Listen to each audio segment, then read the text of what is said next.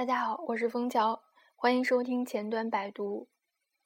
最近有几期节目我没有录制，嗯，可能呃，如果说工作忙呢，那也算半个借口吧。我自己一直也在适应新的工作环境。我是住在北四环外北沙滩桥附近，嗯，大概每天八点多的时候出门。先坐一辆公交到西三旗桥，然后再转乘另外一个公交到西二旗，嗯，之后再坐公司的通勤车到呃工作地点，大概要花一个小时左右。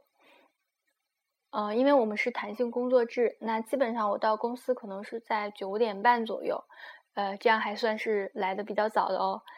嗯，下班呢大概是八点多。嗯，有时候是，呃呃，可能周五的时候会是五呃六点左右吧。平时的话，可能就会八点多，在公司吃完晚饭之后，呃八九点钟开始下班。那回到家的话，可能就是十点九十点吧，九点半到十点左右。嗯，之后我自己洗洗漱漱，呃。嗯，随便随便上网看一下呢，可能就快十一点了，然后就准备睡觉了。因为我自己也是一个特别特别爱睡觉的人，就是每天一定要睡足八个小时，而且还要有午休。嗯，可能每天要至少九个小时吧，少一点都都全天都没有精神。嗯，可能从小就缺觉。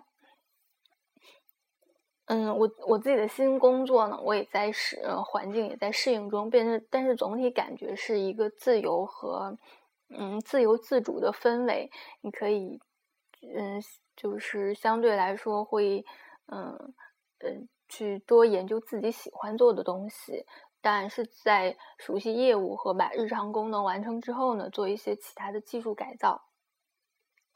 嗯，好，我们今天就聊到这儿。那接下来呢是继续分享之前那个专，继续之前的专题，就是呃，雅虎的前端实践的一个呃嗯三十四条中的呃第四条，就是一个 gzip 压缩。那这个标签呢是 server，是 server 端进行的一些处理。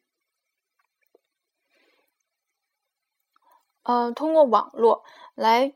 传输 HTTP 请求和响应的这个时间呢，是一个，就是这个时间是非常重要的。它可以通过前端工程师做了一些努力来改善这个，来减少这个时间。那但是还有一部分呢，是我们，嗯，是在我们控制之外的，比如说，呃，宽带速度，呃，互联网服务提供商等等。它是在我们开发团队的控制之外的，但是还有一些呢，它会影响有一些变量或有些因素，它会影响到响应时间。比如说，嗯，压缩 HTTP 响应的一个大小，就是它的 size。那在 HTTP 一点一的这个，嗯，这个标准下呢，呃，客户端可以通过一个设置。一个 HTTP 的请求头是 accept encoding 这个设置设置成 gzip，逗号 deflate 这种方式来告诉服务器端说，我支持这种 gzip 的编码格式。那在服务器端，它看到请求头有这样一个设置的时候，它就会去压缩。嗯，它会因为嗯，客户端告诉它是 gzip 或者 deflate，那它会通过这个列表呢去选择一个。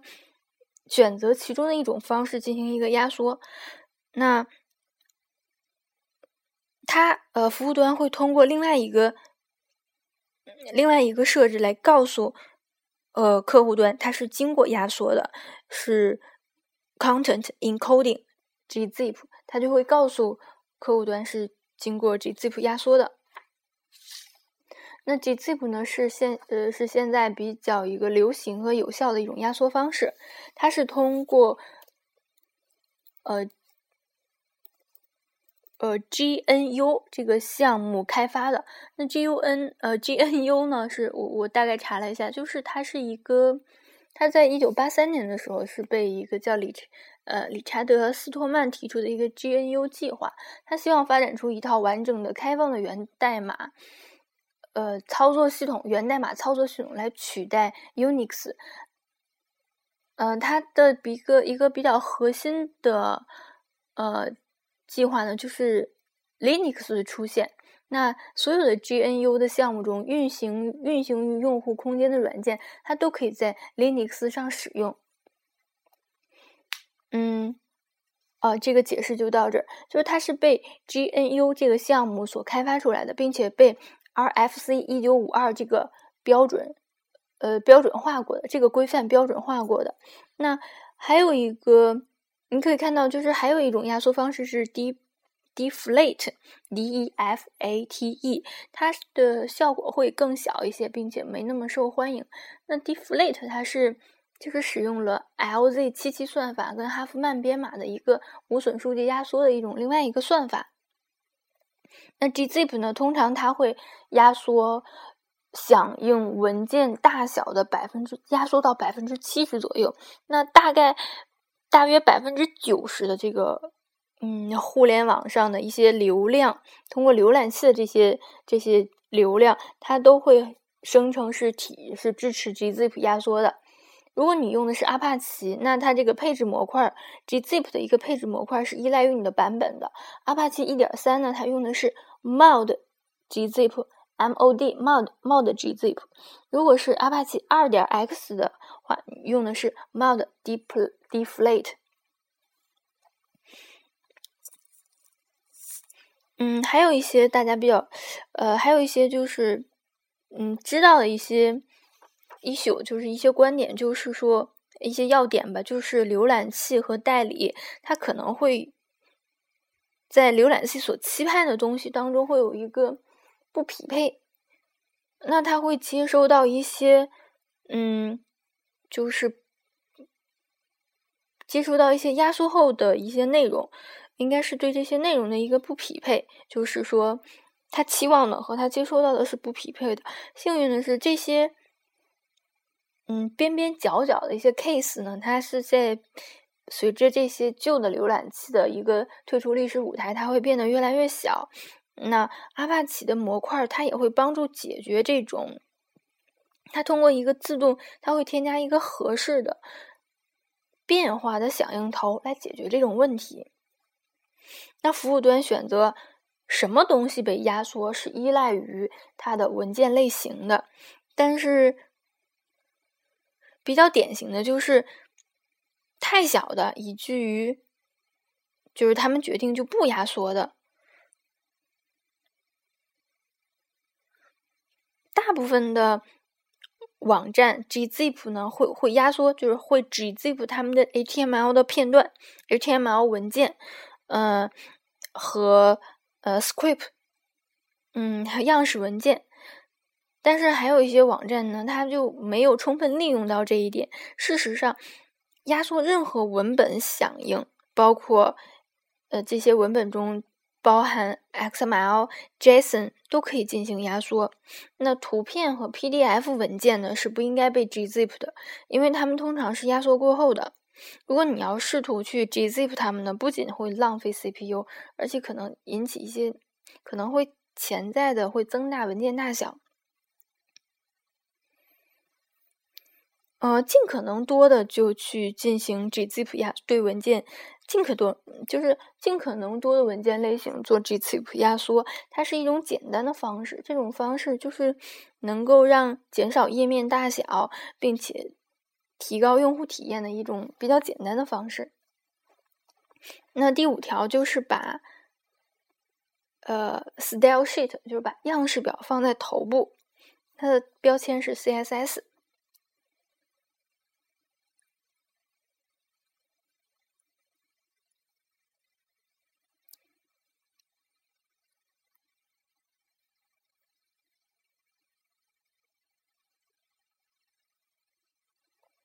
当调查雅虎网站的一些性能的时候，我们发现，把呃样式表放到页面的头部，会让页面很快的显示出来。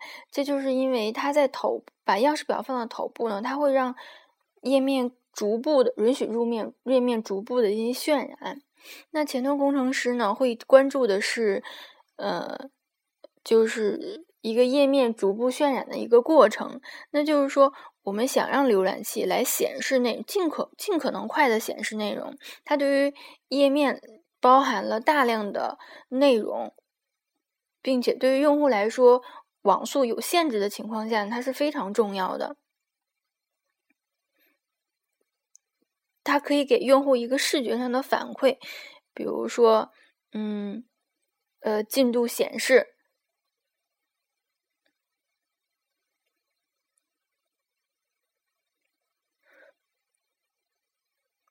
嗯，就是在我们这个 case 当中呢，HTML 页面它就是一个进度显示的一个很好的例子。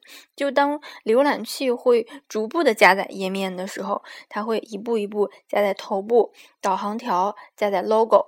那它本身就是对于用户来说，对于等待这个页加载呃页面加载的用户来说，它就是一个视觉上的反馈，因为它在逐步进行，那它也提高了整体上提高了用户体验。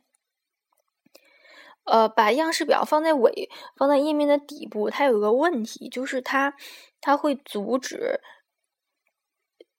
浏览器的一个逐步的渲染，包括 IE。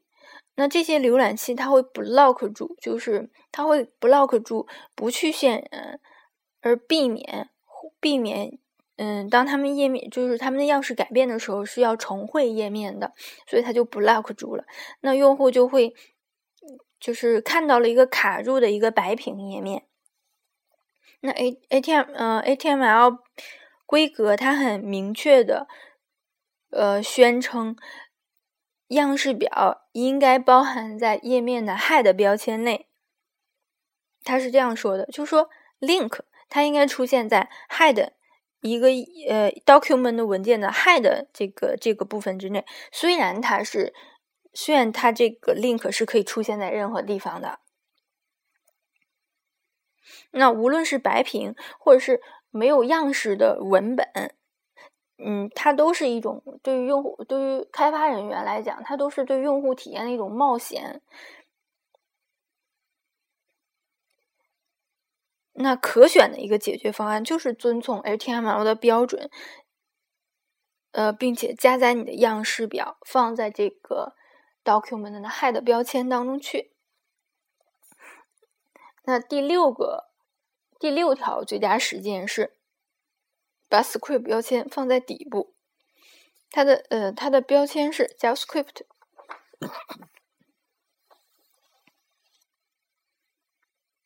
script 标签引起的问题就是它会阻塞并行加载。HTTP 一点一的规格当中建议，浏览器下载不要超过两个，就是不要超过两个组件，不要超过两个请求，就并行，就每一个域名下并行下载，不要超过两个请求。如果你如果你把你的这个图片放在多个域名下，那你就可以达到超过两个请求同时发生的一个更好的效果。当一个 script 标签在下载的时候，浏览器是不会开启另外一个下载的，仅甚至会在甚至是在不同的域名。呃，这个这个地方，因为这个雅虎的最佳实践呢，是我呃看的英文版跟大家说的，那它出的也是相当早的，有可能有些说法呢，对于现在来说已经 out 了。比如说这个现在呃刚才说的这句话。呃，script 标签它在下载的时候，浏览器是不允许另外一个 script 标签进行下载的。呃，但现在浏览器基本上都可以做到并行下载，只是它们是顺序执行的。那并行下载的个数最少应该是两个吧？可能低版本的 IE 是两个。对于其他标准浏览器的话，并行下载的个数比这还要多。呃，就是我在给大家分析这个最佳实践的时候，如果我看到了一些比较 out 的东西，会跟大家分享，尽可能多的我会找到这些内容给大家解释一下。在很多情呃，我们继续，在很多情况下呢，就是把 script 标签移到底部是它是它是不容易的，会遇到一些困难。比如说 script 标签它包含 document 点 write，需要往页面中写入内容的时候，它是嗯没法移到底部的。那它可能会有一些范围。就是，嗯嗯嗯，就是它应该写在这儿，嗯，你去把它移到底部，它是有个作用范围的一个问题。在很多情况下呢，我们会能找到另外的一种替代方案。呃，一个建议就是说，啊，还有一个就是我们可以参考的一个建议就是，呃，经常呃，经常大家经常看到的就是用 differ 的这个标签，这个标签，这个标签中的属性应该算是 differ 的。那 differ 的属性，它就会显，它会告诉。嗯，它就是显示显示说，这个 script 它并不会包含 document 点 write，也就是说，它可以继续渲染，呃，就是浏览器不用等它加载完了之后，它可以继续去渲染，因为它内容它里面不包含像页面写入内容或一些 DOM 操作、DOM 的修改。不幸的是，Firefox 不支持 differ 属性，啊，这一点就 out 了，因为 Firefox 从 这句话就 out 了。Firefox 从三点五开始就就支持了。那现在大家用的 Firefox 可能早就不止三点五了吧？在 IE 下呢，那个 script 标签也可是是可以被 differ 的，但是呢，它也不是想象的那么好。嗯，呃，不知道。事实上，应该 IE 好像据说从四从 IE 四就很早的版本就开始支持 differ 了。那至于它为什么他说？没有想象的那么好呢，这个具体原因我不太清楚。如果一个俗语标签它可以被 differ，那它也可以移到页面的底部。嗯，那你干嘛不把它移到页面底部呢？它就会让你的页面加载会更快一些呢。嗯，好，今天我们分享就到这儿结束。